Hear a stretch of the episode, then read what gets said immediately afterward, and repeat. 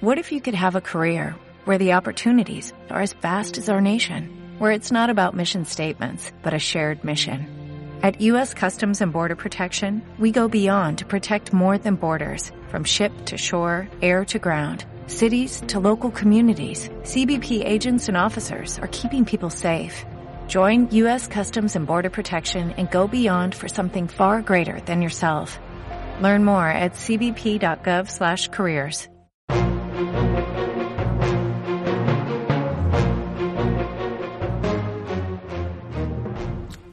Hola, soy David Uclés y esto es No Más de 15, el micro podcast de cuentos breves que circula por la autovista de la literatura con las luces fundidas. El cuento de hoy es algo más largo de lo normal, por lo que no me demoraré con la introducción. Solo comentaros que en los consejos de la abuela del protagonista están muy resumidas mis dos abuelas, tan distintas como la noche y el día, y que solo tenían en común dos cosas, sus nietos y el nombre. Va por ti, Paquita. Hoy os contaré El montón de los corrientes.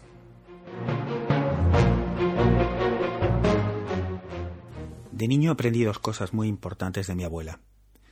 La primera es que el derroche es el padre de la pobreza, enseñanza que ella misma llevaba al extremo más absoluto. Hoy los ecologistas la hubieran puesto de ejemplo de residuo cero o de la economía circular. Y la segunda, y más importante si cabe, es que había que procurar no destacar en nada, ni por arriba ni por abajo. Pepito, decía, tú debes ser del montón de los corrientes, que es lo mejor que se puede ser en esta vida. Tal vez me lo dijera porque creía en ello de verdad, o tal vez porque yo era el insulso hermano de en medio, detrás de un jabato rubio y simpático que no necesitaba hacer nada para ser el centro de atención, y justo delante de una preciosa niña que ella sí hacía todo lo posible para llamarla. De los hermanos Mario García, yo era el único moreno y de ojos marrones. Me crié como un enclenque, no tenía apenas fuerza, pero no estaba especialmente delgado. Me gustaban los deportes, sobre todo el fútbol, aunque no lograba destacar en ninguna demarcación del campo. Así que mi carrera deportiva infantil se fue acercando más y más al banquillo a medida que la obligatoriedad de tiempo de juego de todos los integrantes del equipo se iba relajando con la edad. Con todo, no fui consciente de mi superpoder hasta que llegué al instituto. En primero de BUP tuve un profesor de matemáticas enamorado de la estadística, que además de corregir nuestros exámenes, nos preparaba informes detallados sobre las frecuencias de fallos y aciertos en cada pregunta.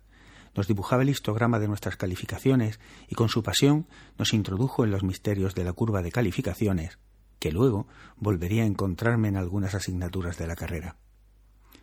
Don Mateo se dirigió a mí al final de la tercera evaluación, eran cuatro entonces, y me dijo en plan de broma Barrio, no sé si lo hace usted adrede, pero lo que llevamos de curso ha clavado usted la nota media en todos los exámenes.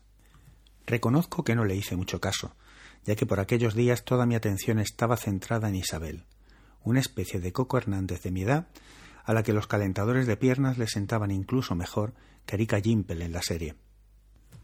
Pero en COU Aficionado para entonces yo también a las estadísticas, me percaté que siempre estaba en la media de mi curso, en todas las asignaturas. Para la segunda evaluación puse a prueba lo que era ya casi una certeza. Dediqué todo mi esfuerzo a química y dejé pasar las clases de física apenas atendiendo a la profesora, que era una Olivia Newton-John a la que me habría encantado cantarle aquello de Sandy, can't you see I'm in misery?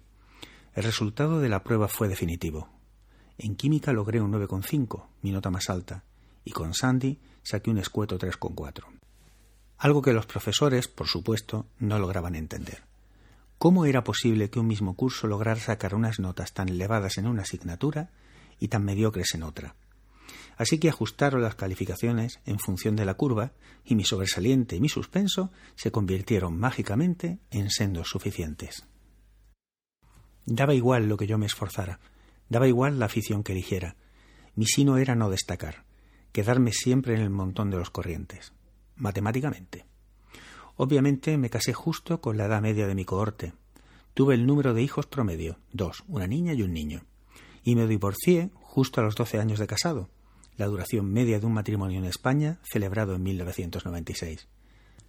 Pero a esas alturas de mi vida ya había asumido mi absoluta excepcionalidad y la imposibilidad de obtener de ella un beneficio igual de extraordinario.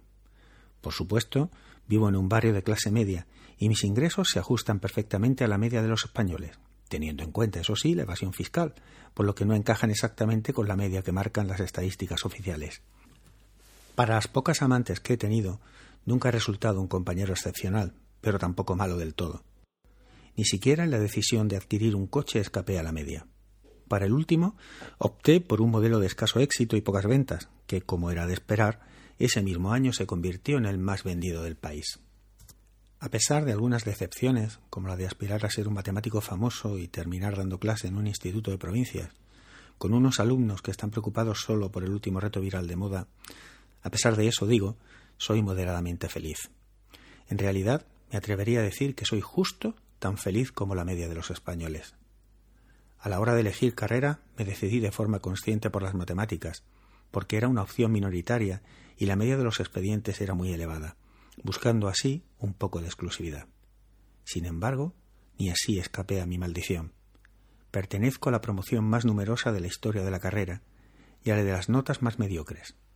Miles de estudiantes de mi edad entraron en la facultad para dedicarse luego a la programación, que se había puesto de moda y era entonces una de las pocas puertas de entrada a esta profesión. Cuando la terminé, volví a intentar escapar de mi destino. En plena era del marketing, pensé que mi tendencia absoluta al promedio podría servirme para destacar profesionalmente en el ámbito de la investigación de mercados. Me busqué un socio de empresariales al que convencí de mis poderes para que cubriera mis lagunas en términos de gestión y administración. Nuestro servicio de estudios de mercado comenzó a funcionar justo en medio de un boom de empresas de este tipo. No lo hacíamos mal y nuestros precios eran realmente bajos, ya que nuestros laboratorios de consumidores en realidad solo los realizaba yo. Por desgracia, los clientes comenzaron a pedir grabaciones de aquellos laboratorios y nos vimos obligados a contratar actores para los vídeos, elevando de esta manera nuestros costes. Nuestra empresa duró lo que la media del sector aquellos tiempos, tres años. Luego me conformé con el instituto, aunque también logré una amistad para el resto de mi vida. Mi ex socio y el único que conoce mi superpoder y que sigue empeñado en darlo a conocer al resto del mundo. Empujado por su entusiasmo, acabé presentándome a un programa de talentos de la televisión. Di por seguro que no pasaría el casting, que me tomarían por loco, o en el peor de los casos, que me convertiría en el necesario desengrase cómico de alguna de las ediciones. Para mi sorpresa, parecía que mi obsesiva recolección de datos y promedios en torno a mi vida les llamó la atención. Me ofrecieron de antemano un contrato de explotación de derechos de imagen que me hubiera permitido destacar por fin del promedio de ingresos del país. Pero justo el día que se emitía mi intervención, una noticia colapsó toda la actualidad a nivel planetario.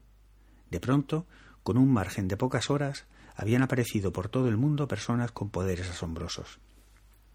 En Rusia había una mujer que hacía crecer las plantas, en Alemania un chaval que podía remolcar un crucero nadando, en Francia un levantador de pesos asombrosos, o en España una mujer que predecía el tiempo atmosférico con un año de antelación. Ante estas noticias, mis poderes no destacaban de ninguna forma. Todo el foco se centró en ellos y otros como ellos que desde entonces han ido apareciendo por todos los países. Y esto me lleva de nuevo a mi abuela. No puedo dejar de pensar últimamente en ella. Estoy comenzando a creer que su consejo de no destacar y permanecer en el montón de los corrientes era, en realidad, un vaticinio, y que ella sí que tenía un poder sobresaliente. Ver el futuro. Hasta aquí el relato de esta semana. Tenéis disponible el podcast en las principales plataformas, ebooks, Apple, Google, Amazon y Spotify. Si preferís leer los cuentos y no esperar al podcast, los tenéis en no más de 15.blogspot.com, todo con letra excepto el 15. Y si queréis escuchar alguno en concreto, podéis pedirlo a través de los comentarios en iVoox. Hasta la semana que viene.